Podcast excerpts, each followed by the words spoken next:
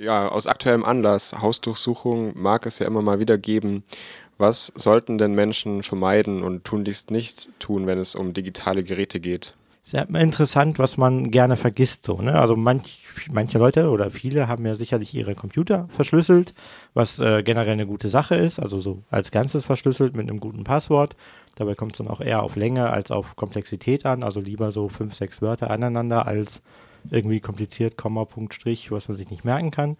Was halt viele vergessen ist, dass ihr Telefon nicht verschlüsselt ist, ihr Smartphone, dass äh, wenn so eine Hausdurchsuchung ansteht, auch gerne die Daten von Providern abgerufen werden können, sozusagen als Teil der Hausdurchsuchung, dass man hingeht zu Google oder zu Posteo oder irgendwas und sagt, wir möchten gerne die E-Mail-Daten haben, die sind dann quasi auch weg.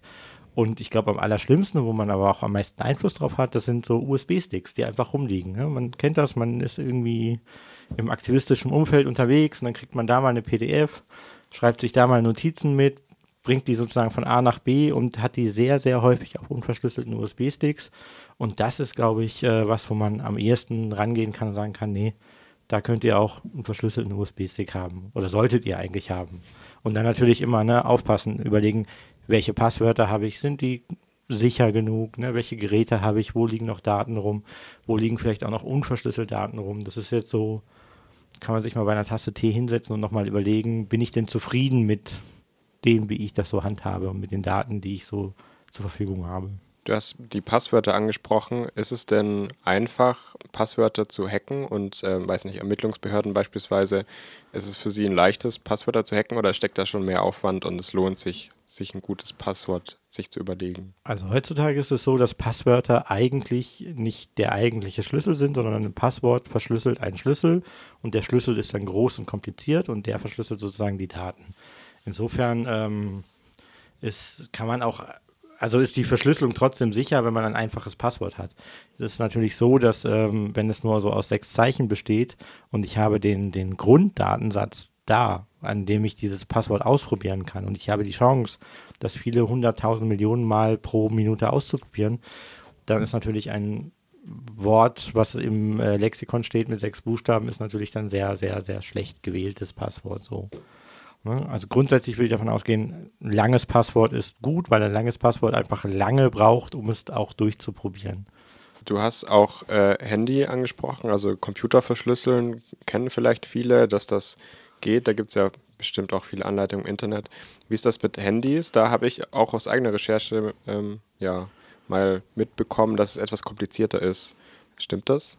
gehen wir mal von den beiden großen Anbietern aus, so Android oder ne, Google, wenn man so will, äh, und Apple. Und die haben beide eigentlich standardmäßig die Möglichkeiten, die Handys voll zu verschlüsseln. Das bedeutet, dass die bei einem Neustart musst du einmal dein Passwort eingeben. Und das sollte dann auch mehr als nur die PIN sein.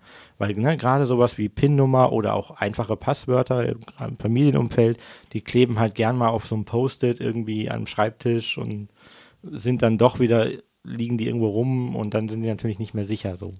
Aber ne, wenn man sein Handy verschlüsselt zum Beispiel, dann gerne entweder diesen, diesen, äh, diesen Swipe-Code, also wo man mit dem Finger so ein Muster abfährt, sowas machen oder eine längere PIN nehmen oder vielleicht sogar ein Passwort nehmen, damit das einfach so beim Hochfahren äh, sozusagen erstmal kompliziert ist, dass man dann ein langes Passwort hat.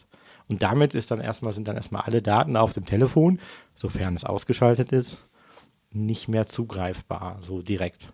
Und dann auch nicht auswertbar, weil ne, die letzten Hausdurchsuchungen zeigen alles. Alles, was leicht auswertbar ist, wird auch leicht ausgewertet. Also da laufen dann äh, Bots drüber, die machen Schlagbo Schlagwortsuchen, ähm, speichern Bilder ab, machen soziografische Netzwerke, also gucken, wer kommuniziert mit wem und solche Sachen.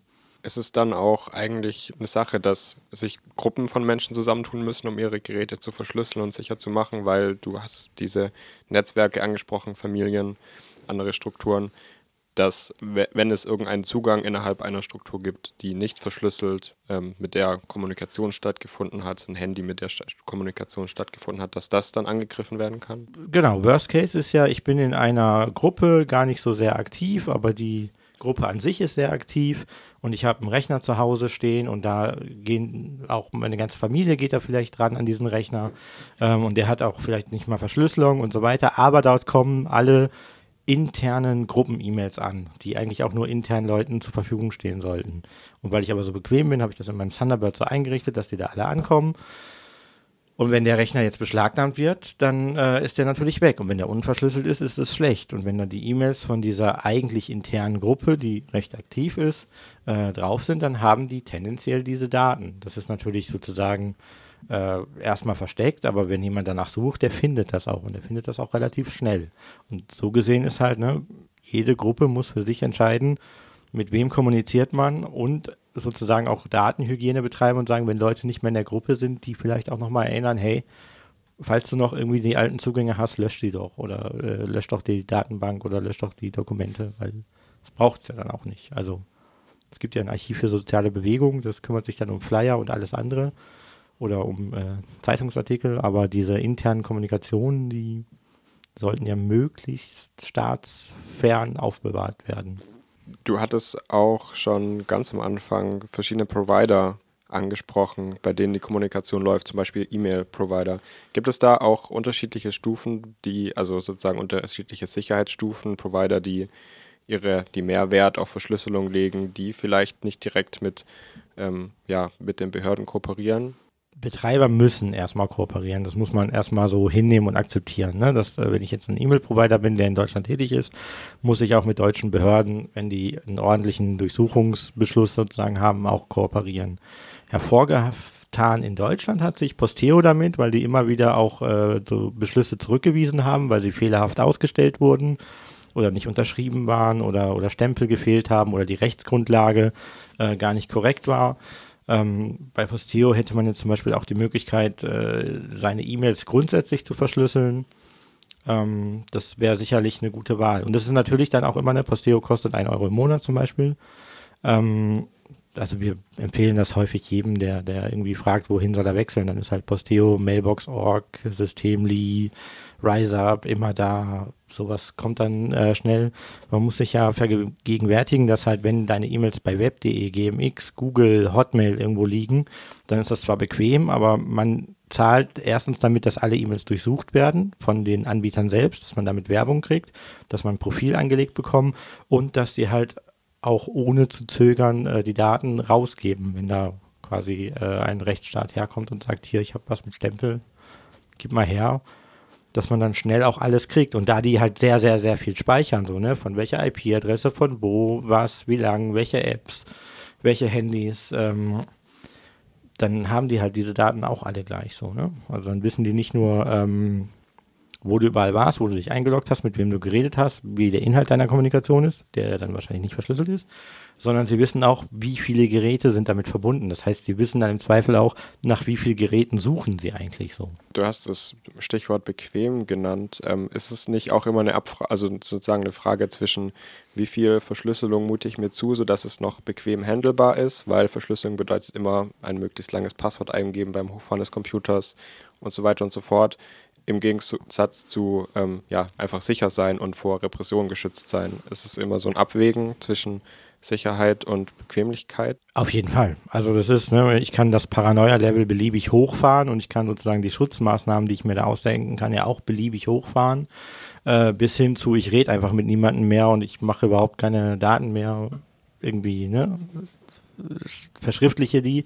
Ähm, das wäre sozusagen das Maximale, aber wenn ich jetzt wieder runterbreche und sage, okay, ich habe aber Familie, Familie muss alle an diesem einen Rechner dran, dann wäre ja zumindest schon mal schön, wenn der verschlüsselt ist. Man muss morgens nur einmal das Passwort eingeben. Dann kann er den ganzen Tag immer laufen, auch in diesem Sleep-Modus oder äh, einfach so, dass man sich nicht mehr kompliziert einloggen muss. Und aber der Rechner fährt sich abends um zwei, drei einfach runter. So, ne, das wäre ja zum Beispiel auch eine Möglichkeit, da muss man es nur einmal eingeben. Aber es ist, wie du sagst, es ist am Ende ist es immer ein, ein Kompromiss. So, wie kompliziert möchte ich es eigentlich gerne haben? Zum Glück ist es mittlerweile so, dass Verschlüsselung in vielen Apps oder in vielen Anwendungen einfach gar nicht mehr auftaucht oder bemerkt wird. So. Also Signal, da merkst du ja gar nicht, dass es verschlüsselt ist. Selbst WhatsApp ist ja mittlerweile sozusagen Ende zu Ende verschlüsselt. Ähm, und viele E-Mail-Sachen, da gibt es sowas, das heißt Autocrypt. Wenn du das einschaltest und die Gegenstelle macht das auch, dann schickt ihr euch automatisch verschlüsselte E-Mails. Das heißt, da liegen auf dem Server dann auch nur noch verschlüsselte E-Mails rum. Dann weiß man zwar noch, wer wann mit wem gesprochen hat, aber nicht mehr was. So. Und das ist mittlerweile in viele Sachen eingebaut und da kann man auch im Zweifel auch immer das Häkchen setzen, ja, möchte ich haben. So. Weil ich glaube, an vielen Stellen ist es gar nicht mehr so böse kompliziert, wie es mal war. Wenn, wenn das jetzt doch noch für Menschen äh, kompliziert klingt, wo können Sie sich denn Hilfe holen? Gibt es da Anlaufstellen, Workshops, wie auch immer? Also es gibt halt immer wieder Workshops, äh, gerade so in, in, in, sag mal so in der Szene so ein bisschen, also in der KTS, im Chaos Computer Club, im Radioumfeld sicher auch, im Litz, also immer wieder mal, wo man einen Workshop anbietet, so verschlüsseln für Einsteiger, wie verschlüssel ich meinen Computer, wie verschlüssel ich mein Handy. Das gibt es halt immer wieder mal. Oder auch aktiv nachfragen. Also beim Chaos Computer Club kann man auch aktiv hingehen und sagen, hey, ich möchte gerade das und das tun und dann wird einem da sicherlich auch geholfen. Also das ist dann auch kein Problem. Wichtig finde ich halt nur nochmal auch sich zu vergegenwärtigen, welche Geräte habe ich denn überhaupt alles? Weil so gerade diese USB-Sticks werden halt zum Beispiel echt oft vergessen.